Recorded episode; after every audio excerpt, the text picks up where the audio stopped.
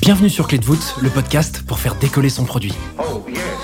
Qui dit produit dit product management. Et j'ai découvert ces dernières années que la majorité des product managers ne voient pas leur métier comme un métier. Pour eux, c'est aussi une passion qui pousse à essayer autrement, une culture où l'entraide passe par le partage et les retours d'expérience. C'est justement ce qui me motive à vous proposer Clé de voûte, un podcast où j'invite des product managers français à dévoiler les coulisses de leurs plus gros challenges. Dans les moindres détails, ces hommes et ces femmes transmettent leur apprentissage et techniques pour inspirer votre quotidien. Ce podcast est rendu possible par Stellar, un accompagnement que j'ai lancé pour aider les products qui veulent propulser leur carrière. Que tu réfléchisses à ta prochaine aventure ou que tu veuilles décupler ta progression, notre équipe et nos mentors sont à tes côtés et t'accompagnent à travers des programmes sur mesure. Viens les découvrir sur wearestellar.io. Je m'appelle Timothée Frein et je suis ravi de vous accueillir dans ce nouvel épisode de Clé de voûte. Aujourd'hui, j'ai le plaisir d'accueillir Laura Dominique sur Clé de voûte. Laura démarre sa carrière en tant que product owner chez Accenture avant de rejoindre l'équipe produit de Dailymotion en 2014. Trois ans plus tard, elle intègre Tiny Close en tant que senior PM, en devient product director avant de prendre les rênes de l'équipe produit de MyTraffic en 2021. Laura vient sur Clé de voûte nous parler d'un challenge costaud lié à la refonte de son produit pour l'adapter aux personas utilisateurs. Je te laisse quelques secondes pour te préparer et je te souhaite une bonne écoute. Salut Laura, comment tu vas? Salut Timothée, ça va très bien et toi? Ça va super bien, je suis super content de t'accueillir sur le podcast. eh ben, Je suis ravi d'être là aussi. Je t'en prie, c'est un plaisir de t'avoir. Laura, tu es CPO dans une boîte qu'on appelle MyTraffic. Qu'est-ce que c'est MyTraffic? MyTraffic, c'est un outil de business intelligence pour tous les emplacements physiques. En fait, notre but, c'est de vraiment pouvoir donner euh, les mêmes armes aux acteurs du physique qu'ils peuvent avoir dans le monde digital. Typiquement, il y a du Google Analytics, du Amplitude un peu partout pour mesurer ce qu'on fait. Dans le physique, il y a très peu ce genre d'outils. Et nous, on veut leur donner ces outils pour que euh, tous les acteurs puissent prendre soit des décisions d'implantation pour des nouveaux magasins, soit mieux faire leur campagne marketing pour attirer des gens euh, dans, leur, euh, dans leurs enseignes, ou même quand on est une ville pour réduire la vacance commerciale au sein de la ville et la redynamiser hyper clair, tu as été euh, super précise dans, dans la description de, de, tes clients. Donc ce que je comprends, c'est en effet que vous travaillez avec euh, des clients qui ont des espaces d'une manière ou d'une autre physiques. Est-ce que tu as des exemples peut-être de clients que tu pourrais évoquer plus ou moins, euh, qu'on arrive à se projeter vraiment jusqu'au bout? Ouais, bah typiquement un peu dans la partie retail, on travaille avec des acteurs type H&M, mais aussi on va avoir des clients côté food. On a des Fresh Burrito, voilà, tous ces acteurs là on travaille avec les foncières, ça c'est un peu moins connu, mais qui du coup possèdent les centres commerciaux. Donc typiquement, euh, ceux qui possèdent les centres commerciaux tels que Beaugrenelle, euh, tous les, les, centres commerciaux euh, qu'on peut avoir en périphérie des villes de province, etc. Et les, les, villes, on travaille avec eux, la ville d'Angers, la ville d'Angoulême, etc. Qu'est-ce qu'ils font ces clients avec la donnée que vous collectez avec vos outils? Suivant du coup la verticale euh, que je viens d'évoquer, euh, ça dépend un peu. Quand on va être sur les enseignes, eux, ils vont beaucoup chercher euh, à ouvrir de nouveaux magasins et donc trouver le meilleur emplacement pour ouvrir leur, leur, leur nouveau magasin. Donc pour, pour trouver le meilleur emplacement, il faut qu'il y ait du monde, du passage, que le loyer soit correct. Et c'est une combinaison de tous ces facteurs qui font qu'ils vont choisir un nouvel emplacement. les villes, typiquement, elles vont chercher soit à modifier euh, les mobilités et du coup piétoniser une rue, mais mesurer qu'en fait la piétonisation de la rue crée pas des embouteillages ailleurs euh, et euh, dynamise les choses et fait venir des gens dans, dans le centre. ils déplacent le marché par exemple du samedi. Ils veulent voir qu'en déplaçant le marché, bah, ils arrivent à attirer plus de monde. Euh, ils vont aussi essayer d'attirer les enseignes dans leur centre-ville. On a beaucoup de villes de province qui ont des problèmes de, de vacances commerciales, comme je l'exposais avant, et ils veulent attirer du coup les bons acteurs et les bonnes enseignes qui restent ensuite dans la ville parce que ça correspond aussi euh, aux gens qui vivent euh, dans, euh, dans, dans ces quartiers et dans ces villes. Super clair. je crois qu'on a bien compris le, le cas d'usage et euh, finalement euh, bah, ce que propose euh, ce produit à, à, vos clients. Tu viens aujourd'hui nous parler toi d'un challenge qui est forcément lié à MyTraffic, un challenge sur le produit du coup. Est-ce que tu peux nous faire direct rentrer dans le vif pour comprendre un petit peu ce qu'on va attaquer ensemble durant cette discussion? Ouais, bien sûr. il faut savoir du coup que au départ, MyTraffic c'est un peu une solution de data.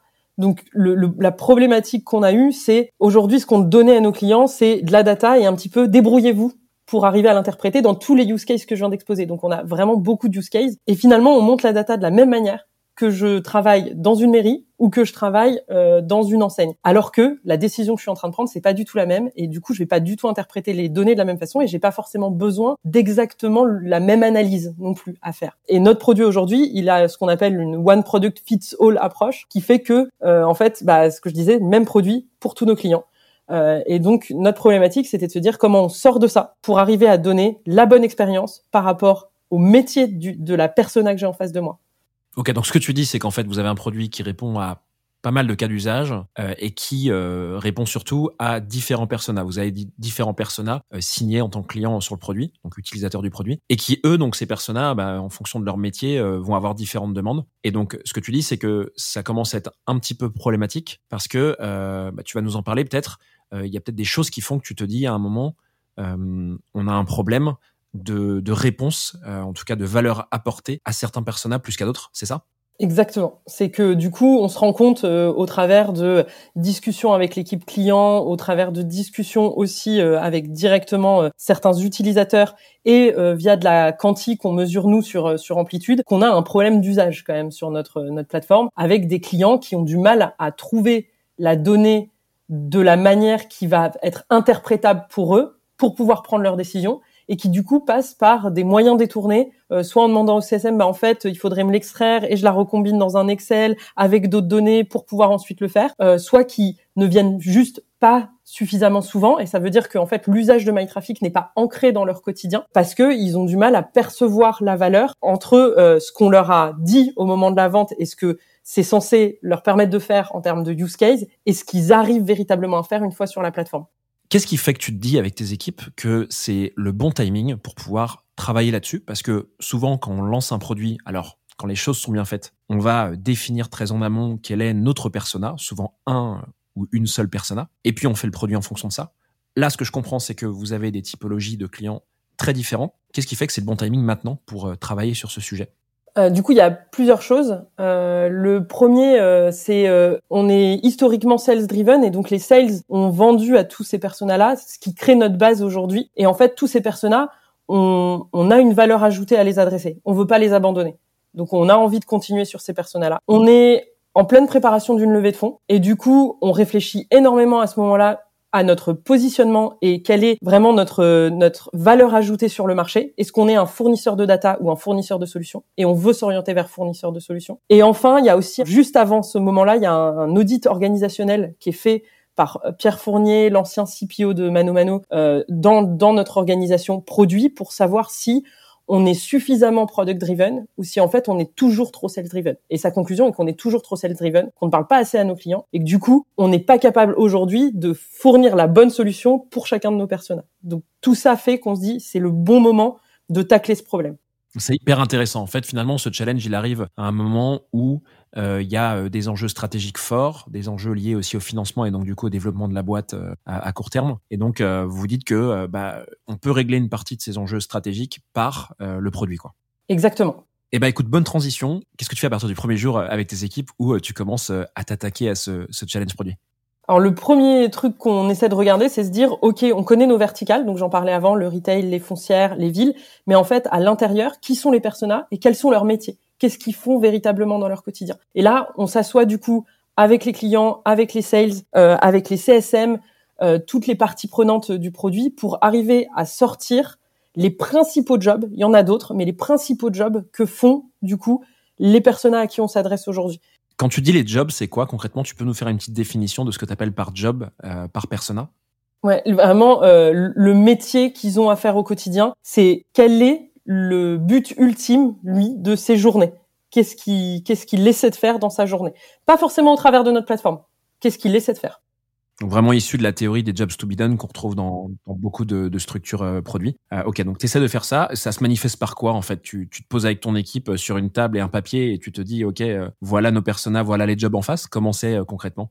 On, on, fait des interviews, beaucoup, des, des, des comme je disais, des équipes qui sont au contact des clients. on fait des interviews de nos clients pour mieux les comprendre et enfin le produit euh, commence à parler euh, à parler aux clients. On regarde donc là on, fait euh, une vingtaine d'interviews par verticale et et on regarde aussi en quanti ce qui se passe sur la plateforme et ce qu'ils font, est-ce que est-ce qu'ils viennent extraire des données, quelles sont les analyses qu'ils utilisent? Et avec tout ça, on en ressort justement les jobs qu'ils ont à faire et les jobs to be done de chacun de nos personas. Quand tu dis que tu fais des interviews par persona, tu décomptes combien de personas en tout? Alors en fait, les interviews, on les a orientées par vertical, donc retail, city, foncière. On a fait un peu plus d'interviews avec les retailers parce que c'est notre plus grosse base, un peu moins avec les foncières. C'est des plus gros acteurs, mais on en a moins. Et du coup, à l'intérieur euh, de ces euh, de, de ces verticales, on a parlé aux différents utilisateurs de la plateforme pour en ressortir du coup leur job to be done. Et ce qu'on se rend compte, c'est que des fois, il y a des jobs to be done qui sont communs euh, dans les différentes verticales. Il y a des choses qui font qui sont qui sont les mêmes choses. Et par verticale, tu as différents personas, c'est ça? Oui, donc, ce que je comprends, c'est qu'en fait, euh, par persona, finalement, vous avez fait euh, quelques interviews. On n'est plus sur un ordre de vingtaine, puisque là, tu pars d'une vingtaine par verticale, avec plus d'interviews pour la verticale retail. Euh, mais du coup, j'imagine que, je sais pas, il y a combien de personas d'ailleurs par verticale à peu près? Ça dépend vraiment des verticales. Alors, nous, on est parti sur ceux à qui on parlait déjà et à qui on vendait déjà. Il y en a bien sûr plus à qui on pourrait s'adresser. Mais du coup, dans le retail, on va avoir deux personas en général. dans les villes, on en a deux aussi. Et dans les foncières, on en a plutôt trois.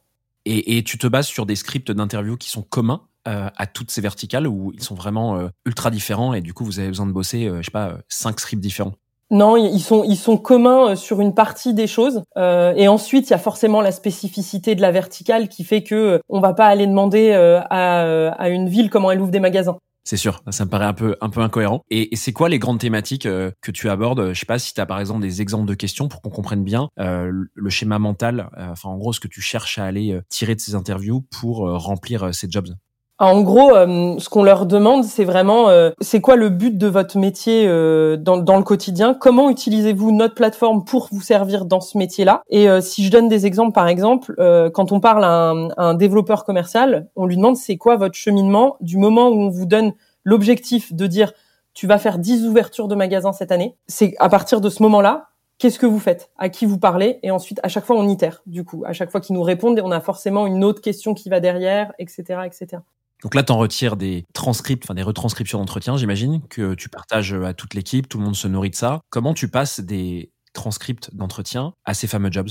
On a une super plateforme, euh, je sais pas si, euh, si tu la connais, si tu l'as déjà utilisée, c'est Dovetail. Et, euh, et du coup, en fait, on, commence à taguer toutes nos, toutes nos interviews pour pouvoir ressortir les mots-clés qui se retrouvent énormément euh, dans les différentes personas qu'on a qu'on a interviewées. Et donc, on entend souvent les mots-clés qui vont déterminer nos, nos jobs to be done derrière, mais euh, ouverture de magasin, investir dans un nouvel emplacement, euh, suivre la performance de mes de mes emplacements existants, euh, promouvoir un emplacement vacant, réduire la vacance commerciale, attirer le chaland. Et du coup, ces mots clés là qui se retrouvent énormément, on en crée des tags du coup dans notre plateforme et ça nous permet de remonter les tags qui apparaissent le plus souvent et qui nous fait dire que du coup ce sont les jobs qu'ils essayent de faire au quotidien.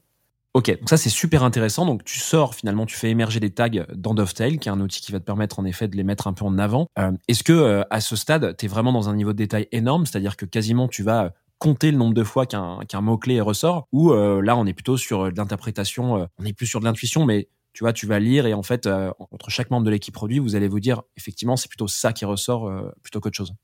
Ouais, on, on, le fait comme ça et on le fait aussi par le prisme de ce que ben, notre équipe sales, elle est aussi très très forte, elle connaît très bien son marché et donc il nous aide énormément aussi à cadrer ce, moment-là parce que c'est eux qui sont le plus habitués aujourd'hui à parler à nos clients et à nos prospects et, euh, à redire bah en fait quand ils disent ça euh, le mot clé que tu peux mettre derrière c'est celui-là donc ils nous ont aidé à construire ces tags au départ. Donc là, on arrive un peu à la fin de la première euh, grande étape d'exploration, d'interview utilisateur. Et ce que je comprends, c'est que le résultat de ça, c'est que vous allez réussir à statuer euh, les jobs to be done pour chacune des verticales et chacun des personas surtout euh, qui sont euh, issus de ces, ces verticales, qui sont dans ces verticales. donc là, vous avez quelques jobs to be done. Qu'est-ce que tu fais avec ça et c'est quoi la, la prochaine étape? Bah, L'étape d'après, c'est de se dire, ok, on en a, on a des jobs to be done identifiés. On va pas pouvoir tous les tacler d'un seul coup. Donc sur lesquels on commence? Quel est celui qui est notre priorité ou ceux qui sont nos priorités pour les prochains mois en se disant c'est là où on a le plus gros coup à jouer? Comment tu détermines euh, quelle est la priorité?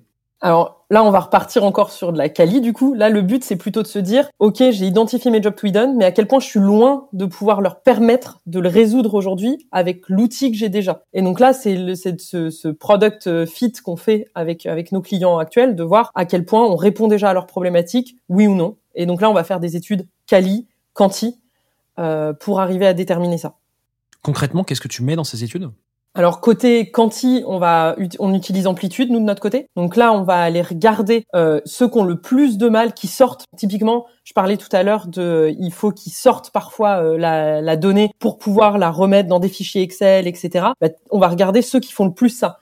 Et du coup, ceux qui font le plus ça, on va aller leur parler. Mais pourquoi en fait la donnée, vous êtes obligé de la sortir? Avec quoi vous la recombinez? Pourquoi la plateforme se suffit pas elle-même à ce moment-là? Et c'est comme ça qu'on va réussir à se dire, euh, en mettant des, pondérations du coup à chaque fois euh, sur chacune des, des features et des actions qu'ils voudraient vouloir faire, lesquelles sont le plus loin aujourd'hui en termes de product fit euh, par rapport au job au job qu'il y a en face? Donc vraiment l'objectif c'est le jobs, euh, ce que cherche à faire euh, le persona. Tu vas euh, refaire des interviews quali pour finalement essayer de voir ce qui se passe dans son quotidien, ce à quoi le produit répond au job et ce à quoi le produit ne répond pas au job déterminé en amont. Et donc tu viens pondérer en fait sur toutes les tâches quotidiennes, j'imagine celles qui sont plus ou moins proches de ce job. C'est quoi le, raisonnement ensuite? C'est qu'en fait tu te dis bon ok ça c'est pas très important comme use case, on va pas le permettre dans l'outil ils vont continuer à se dépatouiller comme ils le faisaient historiquement et on va plutôt se concentrer sur le job. Enfin comment tu arbitres ce moment-là euh, pour euh, finalement que tout ce travail-là ait un impact sur le produit alors du coup, on arrive à recombiner euh, à la fin par job là où on est le plus loin aujourd'hui. Donc ceux qui sont le plus entre guillemets en souffrance par rapport à la promesse de départ. et on, on, combine ça quand même aussi avec une étude de marché en parallèle pour se dire oui ok ça c'est notre base client mais notre base client à l'époque où on fait l'analyse c'est 250 clients. Euh, on se dit mais demain quelle est la partie qui va le plus grossir aussi là où on a le plus à aller chercher en, part de marché. Donc on le recombine avec ça pour pondérer encore le, job to be done qu'on va arriver à sélectionner en premier. Qu'est-ce qui sort de ça finalement? Tu fais ça sur les, euh, les, quelques personas qu'on a évoqués. D'ailleurs, tu, tu, fais cette analyse sur quoi? Est-ce qu'il y a un, outil ou un recueil particulier ou là vraiment pas t'as pas eu de préférence particulière? Non, là, on n'a pas eu d'outils particuliers. C'était un mélange de euh, Google Spreadsheet euh, avec des présentations PowerPoint derrière euh, pour aligner tous les stakeholders. voilà. Donc ouais, donc je disais, sortie de ce travail de pondération et, et, et finalement de cette vue très granulaire de, de chacun des, des, actions, chacune des actions des personnes rattachées au job. Qu'est-ce que tu fais après? Alors là, on choisit du coup, on priorise deux jobs euh, ça tombe bien, euh, à, ce moment-là, il y a deux PM dans l'équipe, euh, donc c'est aussi un peu l'idée, c'est de se dire qu'on met les bonnes forces en face en face de ça. Donc on priorise deux jobs to be done. Il y en a un autour de l'investissement commercial, donc comment je trouve le meilleur emplacement pour mon nouveau magasin, et le deuxième, c'est autour de la mesure de la performance de d'un portfolio de de, de, de lieux et d'établissements existants. Et ça, c'est des jobs qui sont communs à plusieurs personas et verticales? Alors, le premier, il est très très retail l'investissement commercial. Ça va quand même être très très retail, pas du tout sur les villes pour le coup, un petit peu dans le dans les foncières parce que de temps en temps il y a quand même des nouveaux centres commerciaux qui s'ouvrent, mais c'est très retail. Le deuxième par contre, euh, voir la performance de, de, de ce qui existe, là pour le coup il est il est euh, il est croisé sur plusieurs verticales. Donc le premier, tu rappelles, c'est le développement commercial. Donc ça, tu dis que c'est un job qui est vraiment, vraiment euh, lié au retail, hein, qui correspond au retail. Et le deuxième, tu, tu peux redire ce que c'est que le deuxième job? Le, deuxième, c'est la mesure de la performance, de la santé, en gros, d'un parc euh, d'établissements d'immeubles existants. Et là, on va la voir dans les foncières, on va la voir dans le retail et on va la voir dans les villes. Là, tu priorises deux jobs en particulier. Tu décides vraiment d'axer euh, ta force là-dessus. Tu disais qu'il y avait deux PM, donc du coup, j'imagine un job en responsabilité par PM. C'est quoi la prochaine étape? La prochaine étape, c'est d'aller un peu dedans et de se dire, ok, bah, maintenant qu'on sait que notre produit ne fonctionne pas euh, comme on le voudrait pour ces pour ces euh, pour ces personnes-là, que leur propose-t-on demain? Et donc là, on commence à partir sur l'idéation du produit euh, futur pour chacun de ces jobs. Avec en première phase, on commence à faire donc plutôt story mapping puis prototyping pour aller reparler encore une fois aux, clients et leur montrer à quoi ça pourrait ressembler demain et itérer là-dessus pour, euh, pour pouvoir se lancer ensuite euh, dans l'implémentation réelle. Alors cette étape m'intéresse beaucoup parce que pour parler à beaucoup de PM et de designers, c'est toujours très compliqué de passer de la théorie, de la discovery, tu sais, vraiment ce fameux schéma euh, problème, hypothèse, solution. C'est très dur de passer de là à des maquettes où là on vraiment on arrive dans le réel, tu vois. Qu'est-ce qui se passe? Enfin, comment vous bossez avec euh, ton équipe pour euh, vous dire, bah voilà, les jobs c'est ça, ok, c'est en fait une suite de mots, c'est une phrase quoi, pour passer de ça, de cette phrase, à des idées de solutions quoi euh, sur le sur le produit. Comment vous vous bossez?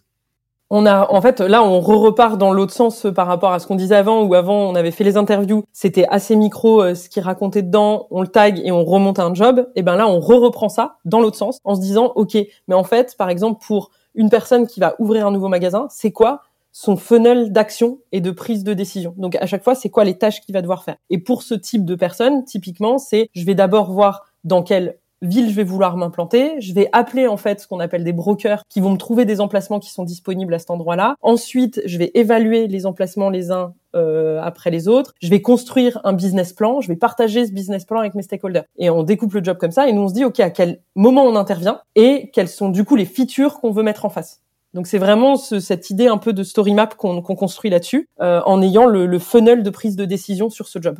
Donc à ce stade, ce que je comprends, c'est que vous avez quand même un produit existant, alors que là, la démarche que tu expliques, c'est quasiment euh, la démarche d'une création de produit en tant que tel, quoi. Et vous êtes prêt, j'imagine, à prendre le produit MyTraffic à ce stade, prendre euh, le journey en face que vous avez construit, et à euh, soit ajouter ou supprimer des fonctionnalités sur le produit existant. Est-ce que c'est ça?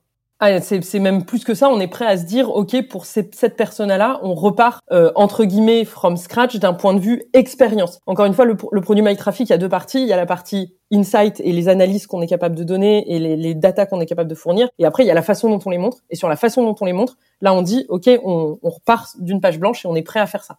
Est-ce qu'il y avait toujours cette envie stratégique de faire en sorte que MyTraffic soit un produit euh, tout en un? Ou est-ce que euh, le but c'était aussi un peu bah, de revoir le produit pour que, euh, dépendant du persona, tu choisisses un peu ton persona et tu un parcours personnalisé?